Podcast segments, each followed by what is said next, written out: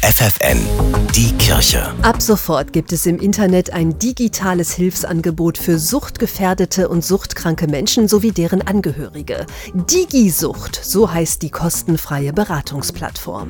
Die Niedersächsische Landesstelle für Suchtfragen, zu der auch Caritas und Diakonie gehören, betreut das Projekt. So erklärt es ihr Geschäftsführer Michael Keupers. Das Ziel ist, dass alle Einrichtungen, die jetzt schon mit diesem Thema unterwegs sind, damit arbeiten, dass sie sich anschließen können und dass wir eben möglichst viele Menschen früh, anonym, niedrigschwellig erreichen. Das können Angehörige sein, die Menschen, die ein Problem haben, die eine Fragestellung haben, aber auch Menschen, die nur Informationen benötigen. All die wollen wir ansprechen mit all ihrem Informationsbedarf. Wer die Seite im Netz besucht, kann das digitale Angebot nutzen oder es mit der persönlichen Beratung vor Ort ergänzen. Dabei helfen zusätzliche digitale Tools wie beispielsweise ein Konsumtagebuch oder eine Motivationswaage. Fabienne Jagst ist die Landeskoordinatorin für das neue Hilfsangebot.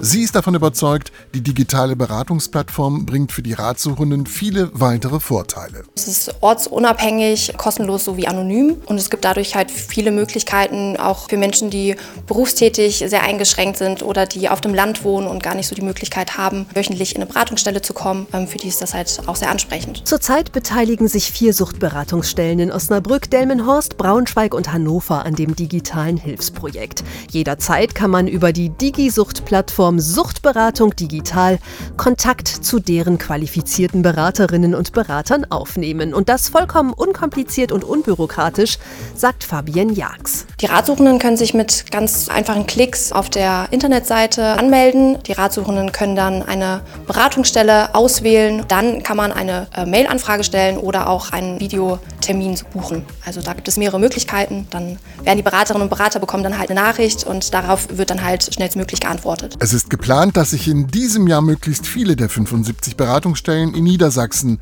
an dem neuen Projekt beteiligen. Die Kirche bei FFN.